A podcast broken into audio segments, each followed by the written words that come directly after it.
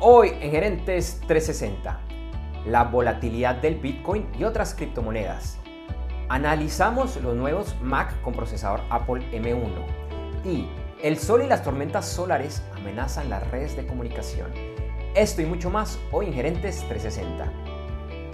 Este episodio de Gerentes 360 se graba y transmite en vivo por internet, hoy lunes 24 de mayo de 2021 te invitamos a que nos acompañes en vivo hoy todos los lunes, martes y el lunes es festivo en Colombia, ingresando a nuestra página web www.gerentes360.com o a través de nuestra página de Facebook en www.facebook.com barra lateral gerentes 360. En ambos encontrarás nuestro video en vivo. Este episodio de Gerentes 360 es traído por la Masterclass VIP de e-commerce exitoso. ¿Quieres conocer cuál es la forma correcta de crear un comercio electrónico o e-commerce exitoso? Además, entender el rol que debe asumir la alta gerencia para lograr su éxito. Te invito a que me acompañes a esta Masterclass VIP que es gratuita, ya que te registres ingresando a www.internetconresultados.com. Lo repito, www.internetconresultados.com. Internet con resultados todo pegado www.internetconresultados.com. Hola, ¿qué tal? Te doy una cordial bienvenida a un nuevo episodio de Gerentes 360, hoy transmitiendo en vivo, lunes 24 de mayo de 2021. Hola Juan, ¿cómo estás? Muy buenos días. Hola Andrés, ¿cómo estás? Bueno, aquí un nuevo episodio de Gerentes 360. Esperamos pues que siga siendo tan útil como todos los, los anteriores. Y bueno, hoy vamos a estar hablando, como siempre, de muchos temas. Eh, la Casa Blanca no deja de ser noticia y sigue buscando aliados en, el plan de reactivación, eh, sobre todo pues buscando apoyo de los republicanos. Así es, así es, Juan. Y bueno, eh, también un, tema bastante, bastante interesante al cual estaremos revisando y es que le estamos dando el adiós a un buen amigo, de pronto un gran enemigo para, para otros y es eh, darle la despedida ya casi final a eh, Microsoft Explorer. Bueno, y hoy vamos a estar analizando nuevamente el Bitcoin que tuvo una volatilidad tremenda la semana pasada. Eh, no solo el Bitcoin, sino otras criptomonedas. Y aunque hoy no tenemos invitado, vamos a aprovechar este fragmento para analizar una especie de, review los nuevos Mac con procesadores de Apple. Bueno, entonces pues eh, Andrés, entremos en materia.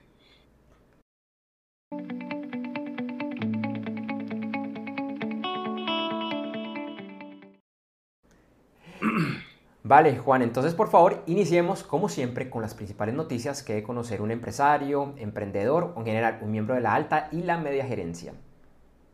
Bueno, y la Casa Blanca dijo el viernes que había reducido el costo de su proyecto de ley de infraestructura que ya hemos mencionado aquí en Gerentes 360 en ocasiones anteriores, en episodios anteriores, eh, de 2.25 billones de dólares a 1.7 billones de dólares era un esfuerzo por llegar a un acuerdo con un grupo de legisladores republicanos.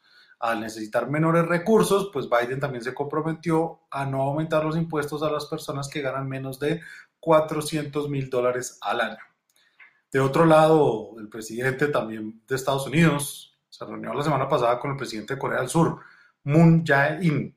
La reunión bilateral tuvo como temas principales el programa nuclear de Corea del Norte la escasez mundial de semiconductores y la cooperación en la fabricación de vacunas contra el COVID-19. Y por último, el Fondo Monetario Internacional hizo un llamado a ejecutar un plan de gastos de 50 mil millones de dólares con el fin de reducir la brecha en el acceso a vacunas que salvan vidas y que amenazan la recuperación económica mundial debido a la pandemia del COVID-19. Inicio con el primero de dos segmentos de noticias en el que el tema es la tecnología y los negocios.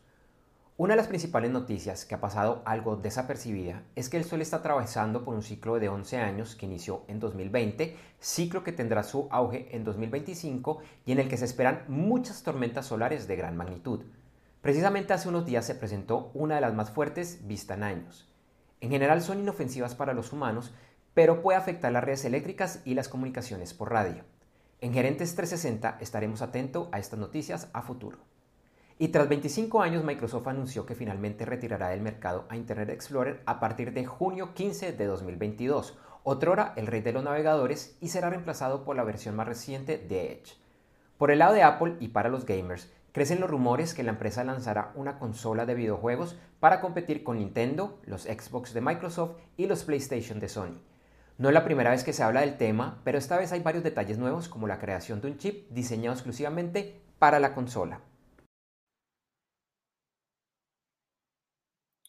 Bueno, y en noticias de otras noticias de tecnología, eh, Kahoot, una página web que inicialmente había sido utilizada por conferencistas para resolver pruebas en sus charlas, ha visto un auge en su uso a raíz de la pandemia y es que en Zoom o en Microsoft Teams está siendo usada esta herramienta por profesores para hacer sus clases más interesantes. La herramienta tuvo el último año 24 millones de cuentas activas, de las cuales 550 mil fueron suscripciones pagas. En 2020 la compañía tuvo una facturación de 45 millones de dólares, lo que significó un crecimiento del 247% frente al año anterior y por esto prepara una salida en la bolsa de Nueva York. Home, una PropTech. Ya hemos hablado pues aquí en ocasiones anteriores y tuvimos un invitado hablándonos de PropTech eh, de origen chileno, anunció la semana pasada que enfila sus esfuerzos para llegar al mercado mexicano. La app, que ya cuenta con presencia en Chile y en Colombia, ha logrado recaudar más de 2.2 millones de dólares en diversas rondas de levantamiento de capital semilla. Los fundadores se autodenominan como el Uber de los bienes raíces. Y finalmente, China logró desplegar un vehículo tipo rover el sábado en la superficie de Marte. Ya la semana pasada habíamos informado sobre la llegada de este equipo a este planeta, pero Shurong, el nombre con el que fue bautizado el vehículo, ahora buscará signos de vida antigua, incluyendo agua y hielo bajo la superficie de Marte. En Noticias de América Latina, iniciamos con la aprobación de una ley en Chile en la que se prohibirá el uso y distribución de plásticos de un solo uso, como cubiertos, pitillos y otros. Por el lado de Colombia, a causa del paro que se ha presentado en las últimas semanas y después de que el gobierno retirara del Congreso el proyecto de reforma tributaria, Standards Poor's bajó la calificación del país a BB+, y le quitó el grado de inversión. En otras noticias de la región, Avianca está aprovechando el flujo de pasajeros hacia Estados Unidos en lo que se ha llamado el turismo COVID-19 y que buscan aplicarse la vacuna contra esta enfermedad por lo que aumentó los vuelos y capacidad de aviones para trayectos entre ese país y diversas ciudades colombianas y del Salvador. Finalmente, en un reporte de transparencia, Mercado Libre informó que en 2020 eliminó de su plataforma más de 65 mil productos que se habían listado en los 18 países en los que opera por solicitud de las autoridades que no cumplían los requisitos de ley y que estaban relacionados con el COVID-19, como tapabocas, alcohol, gel y tubos de oxígeno. Bueno, y ya noticia 5, como siempre hablando de mercados, esta semana inician al alza con ganancias y contracciones después de una semana con amplia volatilidad. Los analistas esperan que por unos meses esta situación siga predominando en el mercado. Los futuros de Estados Unidos están al alza, lo mismo que algunos de los índices en el premercado de ese país, después de un viernes donde la mayoría de cerró a la baja. Por otro lado, en la última semana en el mundo económico volvieron a hacer noticia Elon Musk, fundador de Tesla y las criptomonedas. Para empezar, Musk está siendo coqueteado por Rusia para que construya una fábrica en ese país. Igualmente, la semana pasada las criptomonedas sufrieron múltiples reversos, en especial el Bitcoin, que hace un mes había alcanzado un valor de 64 mil dólares, llegó a un poco más de 30 mil, principalmente por el anuncio de China en la que vetará la minería de estas monedas. Sin embargo, también debemos recordar varios mensajes en Twitter de Musk en los últimos meses que han disparado o retraído la valoración de esta y otras criptomonedas. Ethereum y Dogecoin han tenido comportamientos similares, aunque con caídas menos pronunciadas. Y es largo el listado de personas, incluyendo varios millonarios que por lo menos a la fecha han perdido mucho dinero invirtiendo en estas. En la noticia de la semana analizaremos qué está sucediendo con este mercado. Finalizamos esta primera sección del programa, eh, la sexta noticia, con la noticia bono, que es diferente, positiva y usualmente alejada del mundo de los negocios. Y en esta ocasión está en la misma línea de la que comentamos la semana pasada, en la que se reforestó en los últimos 20 años un territorio equivalente al tamaño de Francia. En esta oportunidad es un reporte del Programa de las Naciones Unidas para el Medio Ambiente, UNEP, y de la Unión Internacional para la Conservación de la Naturaleza, IUCN, en el que los últimos 10 años se han aumentado en el planeta las áreas protegidas eh, en tierra en al menos 22 millones de kilómetros cuadrados u 8.5 millones de millas cuadradas, lo que equivale a un poco más del tamaño de Rusia. De Rusia.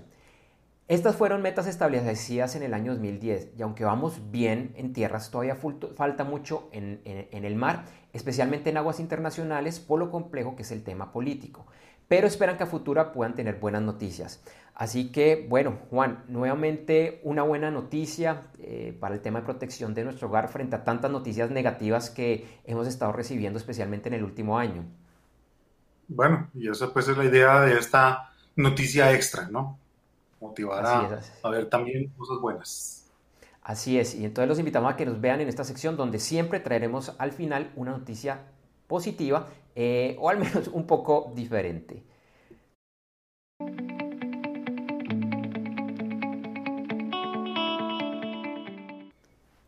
Bueno, y como Juan David lo advirtió, esta semana vamos a estar analizando el tema del Bitcoin y las criptomonedas, que no es la primera vez que analizamos este tema, pero por su importancia y por esa volatilidad tan alta, Juan, pues es importante detenernos unos cuantos minutos a analizar qué es lo que está sucediendo detrás de, esta volatilidad. Así es, así es. Y bueno, eh, digamos que ya la semana pasada habíamos informado que uno de los personajes más influyentes que ha defendido las criptomonedas, que es el señor Elon Musk, dueño de Tesla, eh, él había anunciado sus inversiones eh, en Bitcoin iban a parar y que su empresa Tesla dejaría de aceptar pagos con esta moneda debido al gran uso de energía que requiere para minarla.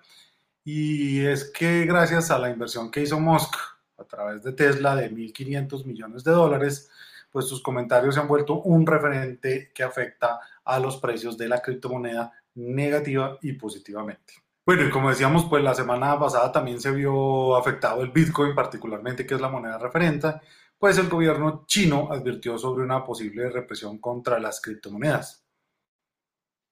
Sí, es, es un tema bastante interesante, especialmente esto del gobierno chino, porque realmente hizo bajar en, en un par de días, de pronto un poco, un poco menos, el valor de la criptomoneda que, bueno, Bitcoin había estado sobre los 64 mil dólares hace un poquito más de, un mes. En las últimas semanas había estado sobre los 53 mil, 54 mil, había incluso subido como hasta los 56 mil.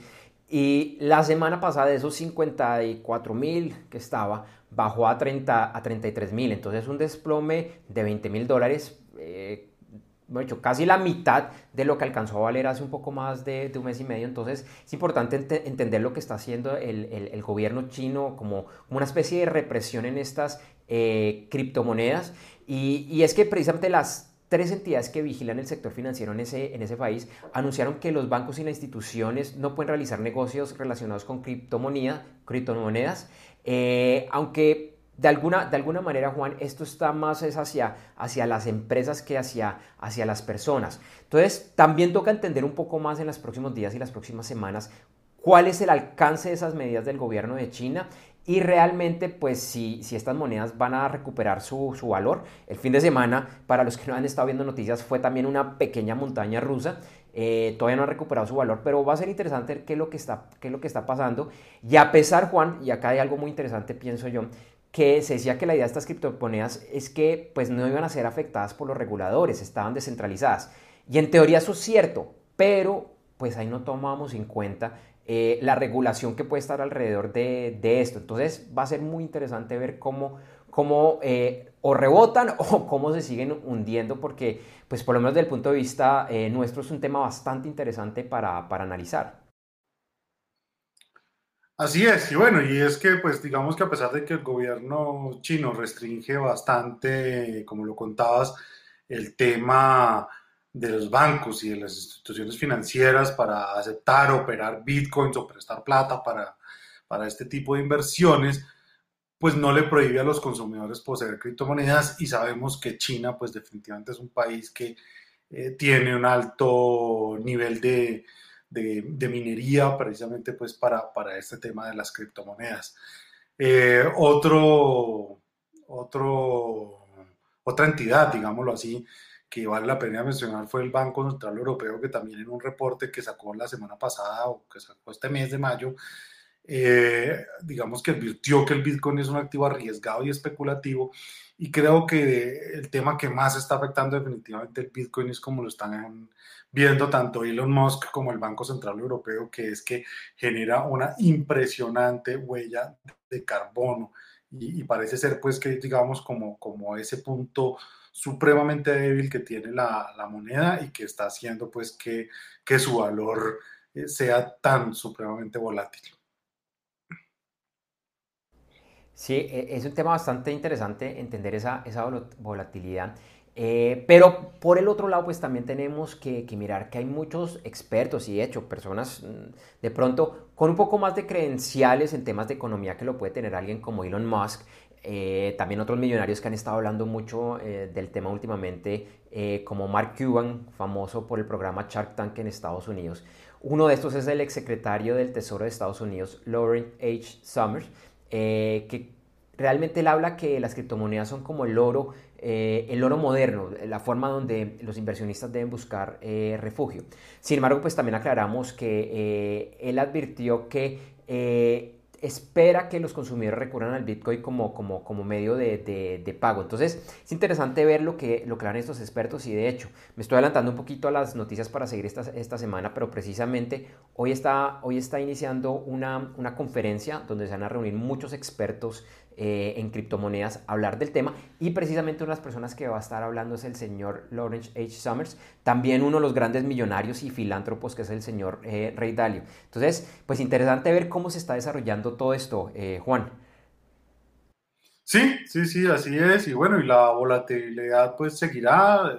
vemos cómo Musk influye sustancialmente en el precio del Bitcoin. Ya la semana pasada cuando dijo oiga, no, Tesla no va a vender, pues no va a invertir más, pero tampoco va a vender sus bitcoins, entonces inmediatamente al día siguiente se recuperó el precio.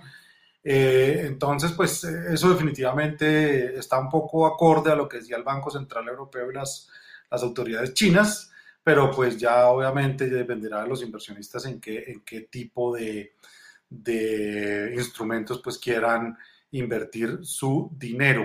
Eh, Forbes publicó la semana pasada un reporte donde, donde informó que los bolsillos de los considerados 12 criptomillonarios se vieron afectados y según sus estimaciones, pues se redujo su fortuna en unos 15.500 millones de dólares. Es eh, una, cifra nada, nada despreciable, Juan. Toca mirar es qué, qué sucede porque así como hoy estamos diciendo que perdió, que perdieron, con esta volatilidad no sabemos si en una semana diremos que perdieron mucho más o que se recuperaron y que esos 15,5 mil millones que perdieron pues realmente se desaparecieron y pues se multiplicaron fue en, ganancias. Eh, pues aquí igual, también. igual el Bitcoin hoy vale mucho más de lo que valía hace un año, entonces pues... Así es. creo que ese es como el, lado de pronto ellos lo están mirando. Pero bueno. Así es, así es. Una época muy interesante para vivir y analizar estos temas de mercados. Este episodio del videoblog Gerentes 360 es traído como cortesía de la Masterclass VIP de e-commerce exitoso. Cada vez es más importante Internet y el comercio electrónico como parte de la estrategia empresarial. Sin embargo, es algo que requiere trabajo, planeación y ante todo, mucha estrategia. Sí, es mucho más que contar con una página web o contratar a una agencia de marketing digital. Entre otros, tiene, lo repito, tiene que comenzar desde el gerente, el CEO o el presidente de la empresa y no, no tienes que ser experto en temas técnicos o de Internet. Te invito a conocer más sobre este tema registrándote gratis en www.internetconresultados.com lo repito, www.internetconresultados.com. Internet con resultados todo pegado. www.internetconresultados.com ya que me acompañes en esta Masterclass VIP de e-commerce exitoso.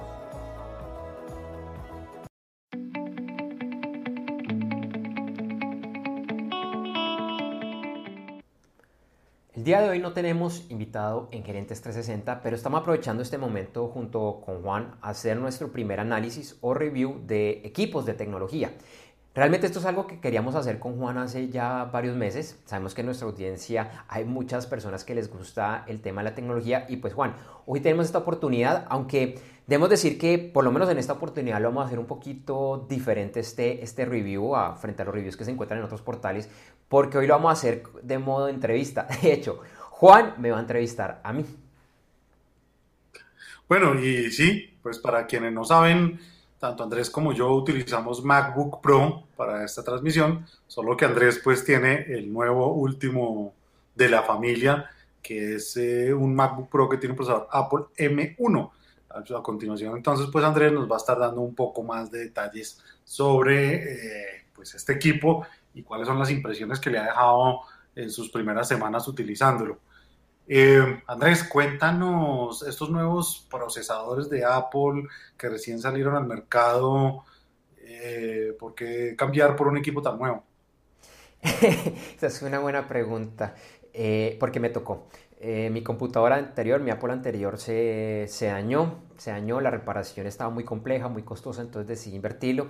Tristemente, Juan, es la segunda vez que me pasa. Este y el computador anterior eh, me tocó cambiarlos porque el, equipo anterior se me dañó. E insisto, los Apple son unos equipos muy, muy buenos y son los equipos que más me han durado frente a los Windows que yo tenía antes que me duraban por ahí máximo dos años. Estos equipos en promedio me están durando cuatro años, cuatro años y medio y como buen ingeniero de sistemas que soy, les doy palo. Realmente fue porque me tocó, porque hubiera querido esperar un poquito más, pero no me arrepiento de la compra. Bueno, ¿y qué es lo diferente que tiene este equipo frente a otras generaciones que Digamos que aquí la novedad y que de pronto tal vez la gente no sabe era que Apple antes utilizaba procesadores Intel y ahora está utilizando su propio procesador. Sí, eh, Apple empezó a utilizar los procesadores Intel más o menos hacia el año 2005. Antes utilizaba unos chips que eran de, Motorola. Eh, técnicamente, Juan, esto es lo que se llama una arquitectura diferente. Eh, funcionan diferente. Digamos que el lenguaje, lo que hay detrás es un poco, es un poco diferente. entonces, con Intel estuvieron muchos años, pensaría yo que en general con muy buenos resultados. Ya hace un tiempo, pues ellos decidieron empezar a hacer unos procesadores más parecidos a los que se utilizan hoy en día en los iPhones, en los iPads, que todos pues son con, una arquitectura diferente, con un lenguaje diferente eh, y de alguna manera pues diseñados por Apple, en, alianza con algunos cuantos eh, proveedores también expertos en, en, el tema. Entonces esa es la gran diferencia que tienen estos procesadores eh, Apple aunque todavía se consiguen equipos nuevos con Intel y hasta ahora está empezando como, como el cambio, ya van las primeras que, los primeros equipos eh, que, se cambian, por ejemplo, no, no ha llegado todavía a toda la línea de los iMac, solo los de 24 pulgadas. Entonces, ese es el gran, ese es el gran cambio, pero bueno, como veremos ahorita, eso tiene varias repercusiones.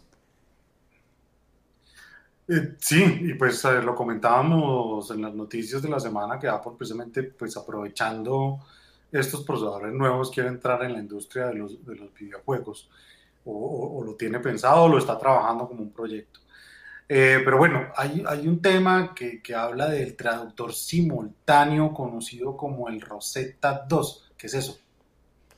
Precisamente, Juan, era lo que hablaba hace algún momento. Entonces, digamos que para poderle brindar soporte todavía a muchos usuarios, porque la mayoría de usuarios todavía están pues, con computadores Apple, con procesadores Intel, al software que ya existe, que haya como una transición. Realmente estos nuevos equipos con procesadores Apple lo que hacen es como una especie de traducción simultánea. Es un software que se conoce como Rosetta en su segunda versión. Entonces, eh, hoy en día la mayoría de, software que, existe, eh, Apple le facilitó a los desarrolladores que tenían que hacer un pequeño cambio y cuando uno lo monta en un equipo M1, el equipo M1 se da cuenta, mm, este software no fue creado para procesadores Apple, sino para Intel, entonces por favor instale Rosetta 2. Eso solo toca hacerlo una vez. Una vez ya uno instaló Rosetta 2, cada vez que se corren nuestros programas diseñados para Intel, eh, el Apple lo que hace es como una traducción simultánea. Ok, esto decía que era para Intel, entonces ¿cómo lo, lo traduzco para que funcione en Apple? En Apple. Es algo muy veloz. De hecho, uno de los miedos que, por ejemplo, yo tenía acá con el, el software de transmisión que yo tengo es que eh, necesita muchos recursos. Cuando me llegó el computador hace un par de meses, el, software que estuve utilizando no era nativo de Apple, funcionaba con Intel, es decir, necesitaba que Rosetta 2 funcionara. Y la verdad es que era mucho más veloz que con mi anterior equipo. Ya en este momento, hace como un mes y medio más o menos, este software ya se actualizó, ya es nativo con, con los procesadores Apple, entonces ya no necesita la traducción simultánea. Sin embargo, la inmensa mayoría de software que yo todavía tengo sí utiliza como, como ese traductor, pero tengo que decirle, Juan, es que el equipo es tan veloz que uno no se da cuenta como que hace esa, esa traducción simultánea que para ponerlo en una, explicación sencilla, pues no lo es más eficiente. Lo más eficiente es que no hiciera ningún tipo de traducción, pero es un equipo excesivamente veloz. Bueno, ¿y cómo ha sido tu experiencia en temas como el consumo de energía, la calidad, eh, lo que hablabas de esa compatibilidad de software y de los periféricos, sobre todo que, que como decías ahora, eh, sí, ya tú ya tienes el procesador de Apple, pero, pero eso no ha llegado a toda la línea, entonces eh, no sé, voy a hablar de decir cualquier cosa sin saber, eh, tal vez los MacBook Air todavía están utilizando Intel, entonces cómo hace uno con un periférico que tenía para su MacBook Air o tú que tenías el computador anterior que era Intel con este nuevo equipo. Esa es una buena pregunta, Juan, porque ese es como el coco, especialmente cuando uno está en la primera generación. Porque al ser la primera generación, toca hacer sacrificios, todavía no es perfecta. Y seguramente muchos de los problemas que estamos viendo ahorita los usuarios eh, que nos lanzamos a esta nueva generación ya en un año, en dos años probablemente habrán desaparecido. Entonces, empecemos con el tema de energía. ¡Wow! Es increíble. Y de hecho, eso fue una de las razones más grandes por las cuales Apple decidió tomar esta, esta ruta. Mi anterior equipo, cuando estaba nuevo, cuando la batería estaba nueva, de pronto, eh, no sé, pues haciendo uso moderado del equipo, me daba alrededor de tres horas de batería. Este equipo, con uso moderado, me está dando más de 12 horas de, de batería con poco brillo de la pantalla, incluso me sube como hasta 16, con un uso un poco más intensivo, por ejemplo, con transmisión de software y esto, más o menos unas 6 horas. Es, increíble. Eh, la compatibilidad, como decía, pues afortunadamente la inmensa mayoría de software funciona con, con esto. ¿Qué es lo que pasa? Eh, hay software de pronto antiguo, por allá yo tenía una versión que todavía funcionaba en un software antiguo, pero quien desarrolló ese software decidió que no iba a hacer un pequeño cambio que él tenía que hacer para que fuera compatible con este software son decisiones de negocio. Entonces me tocó actualizarlo y al actualizarlo pues me tocó empezar a pagar dinero porque sencillamente ya no era compatible. Pero realmente ese es el único software con el que yo he tenido inconveniente hasta este momento. El problema de los periféricos. Apple como están haciendo ya muchos proveedores, Apple decidió hace muchos años empezar a quitar todos los puertos y solo dejar un tipo de puerto, que era el USB-C. Entonces, los que son usuarios de Apple saben que toca estar cargando hubs, toca estar cargando, bueno, eh, temas para, para, conectar el monitor, para conectar la red si uno lo quiere hacer por cable, para conectar más eh, dispositivos USB y en general. No ha sido la mejor experiencia. Por ejemplo, en, mi anterior equipo, con estos eh, aparatos, yo podía conectar dos monitores externos y con el de computador tenía tres. Con este ya no se puede Sí se puede, pero toca utilizar un software que no está disponible en la mayoría de estos aparatos. Eh, he tenido como algunos problemas de compatibilidad. Eh, ahorita pues estoy utilizando un, equipo de hecho nuevo que es de Belkin, que es una de las marcas que recomienda Apple. Antes tenía uno de, marca cualquiera, uno de esas tantas marcas que lo producen en China y le ponen un sello, que con el anterior equipo me funcionaba bien. Con este tuve muchos, muchos inconvenientes de eh, compatibilidad, específicamente con el monitor externo. A veces encendía, a veces no. Entonces, ese es el tipo de cosas que todavía falta, le falta un poquito a Apple, eh, pero digamos pues que, mm, como decía antes, no me arrepiento de mi, de mi, compra. Entre comillas me tocó comprar este accesorio que no fue muy económico, pero wow, qué accesorio también diseñado. Entonces también le veo la, la parte buena por, por ese lado. Me ha tocado invertirle un poquito más de dinero de lo que yo deseaba, pero, pero digamos que mm, son como, como, como dirían en inglés esos trade-offs, eh, no, es, no es tan grave. Ok, pues con base en, todo lo que nos has dicho, en el rendimiento pues, de energía del que hablabas, pero también pues teniendo en cuenta la compatibilidad de los equipos y estas cosas, ¿le recomendarías a alguien cambiarse a uno de estos nuevos modelos o a los iMac 24 con los chips M1 o que todavía por un tiempo sigan con los Intel? Eh, bueno, Juan, en general, ¿qué diría? Si estás afanado, por ejemplo, si te sucedió algo parecido a lo que te pasó a mí y tienes el dinero porque estos equipos pues todavía son un poco costosos, yo diría vete por, por los Apple. ¿Por qué? Porque si en este momento compras un, equipo nuevo Intel o compras un equipo de segunda Intel, aunque seguramente Apple le va a estar dando soporte por varios años más, en algún momento Apple va a decir no más. Chao. Eso fue lo que pasó hace varios años con las personas que venían con, procesadores de los de Motorola. Se demoraron varios años, Apple pues eh, le dio bastantes años de soporte a esos equipos, pero un momento a otro dijeron no más, si usted tiene procesador Motorola, yo no le voy a dar más soporte, le toca sí o sí, si quiere pues continuar con las actualizaciones, pasarse a Intel. Si no es urgente, si tú lo estás mirando, pero como que dices, ay, ¿será que lo compro ya o lo compro más adelante? Yo te diría, espérate de pronto a final de este año, principio del año 2022, donde seguramente ya van a haber evoluciones. Se está hablando que hay un nuevo procesador que es el M1X, también se está hablando que hay otro por ahí que es el M2, que seguramente ya van a haber arreglado mucho. Entonces, si no es de urgencia, te diría en lo posible, espérate. Ahora, a esto le hago un asterisco y es algo que yo voy a empezar a hacer, que no lo había hecho hasta el momento, y es que estos equipos de segunda tienen un valor muy alto. De hecho, este equipo en un año si lo mantengo bien, si está bonito y quiero cambiarlo por otro, me van a dar un buen valor si lo deseo vender. O directamente a Apple, esto lo hacen en Estados Unidos y unos cuantos países, o lo puedo vender por un portal como Mercado Libre, como, como eBay. Entonces, mi idea es estar cambiando este equipo más o menos cada año y medio, cada dos años, antes de que pierda el valor. De hecho, una de las cosas que se está viendo es que los equipos con procesadores Intel, que tenían muy buen valor de reventa, se están empezando a desplomar. No a cero, todavía siguen teniendo un buen valor, especialmente si los comparamos con, equipos de Windows y, similares. Pero esa es como la recomendación. Si es de urgencia, sí. Si no, de pronto, Juan, yo, yo optaría por esperarme unos cuantos meses porque seguramente la experiencia va a ser muchísimo, muchísimo mejor.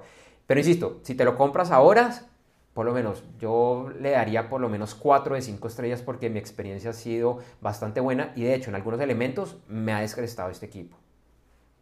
No, muchas gracias Andrés por cortarnos tu experiencia con estos procesadores M1 de Apple. Vale, y que no se dé cuenta que aunque yo no uso iPhone, soy, soy fan de Apple. Te recordamos que este episodio de Gerentes 360 llega gracias a la Masterclass VIP de e-commerce exitoso. En esta Masterclass VIP que yo presento, te cuento el rol que deben asumir las directivas desde el emprendedor o empresario, pasando por el gerente general, CEO o presidente, hasta las diferentes vicepresidencias y directivas de áreas funcionales para que la presencia en Internet y el comercio electrónico sean un verdadero éxito. También estaré desmintiendo varios mitos y verdades a medias que existen alrededor de este tema. Esta Masterclass VIP de e-commerce exitoso es totalmente gratis y para participar solo debes ingresar a www.internetconresultados.com. Lo repito, www.internetconresultados.com. Internet con resultados todo pegado. www.internetconresultados.com y regístrate. Nos vemos pronto.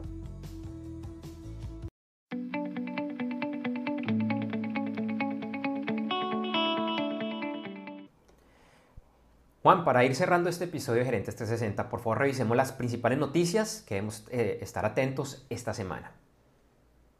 Así es, eh, mañana martes Joe Biden, presidente de los Estados Unidos, recibirá a la familia de George Floyd a un año de conmemorarse su muerte. Esta es una de las noticias más duras que ha enfrentado Estados Unidos en el último año, pues esto llevó a la cárcel al policía que lo mató, que fue uno de los temas que dio fuerza al movimiento Black Lives Matters. Esta semana se llevará a cabo el evento Consensus llevado a cabo por la empresa Coindesk, que lo mencionamos eh, en la sección de análisis de noticias de la semana, en el que de forma virtual se van a reunir varios expertos y personas interesadas en el tema de las criptomonedas. Y el miércoles los CEOs de varios de los bancos más grandes de los Estados Unidos, incluyendo JP Morgan, Goldman Sachs, eh, fueron llamados a testificar ante el Senado de ese país. El miércoles vamos a tener una superluna que usualmente es conocida como la flor, eh, que es el punto más cercano que la luna estará eh, con la Tierra en este 2021. El jueves se conocerán las cifras iniciales de solicitud de desempleo, PIB y otras cifras macroeconómicas de los Estados Unidos. Para los fanáticos del automovilismo, este domingo será la edición 105 de la Indy 500 y contará con la participación de varios pilotos latinoamericanos. Tony Canan, Pato Ward, Juan Pablo Montaña, Pietro Fittipaldi y Helio Castro Neves. Bueno, y un, día especial para mí, el viernes se celebra el Día Nacional de la Hamburguesa y se esperan eventos en varios lugares del planeta. Cuando decimos nacional no es solamente referido a Colombia. Por ejemplo, en América Latina hemos visto que varias plataformas de domicilios están haciendo eventos con descuentos, no solo para ese día, sino para toda la semana. Sí, yo también estaré bastante pendiente del, del tema. Y aclaro que... Sí, lo llaman el Día Nacional de la Hamburguesa en los Estados Unidos, pero realmente también es el Día Internacional de la Hamburguesa. Entonces, bueno, a pedir domicilios, Juan. Comer hamburguesa.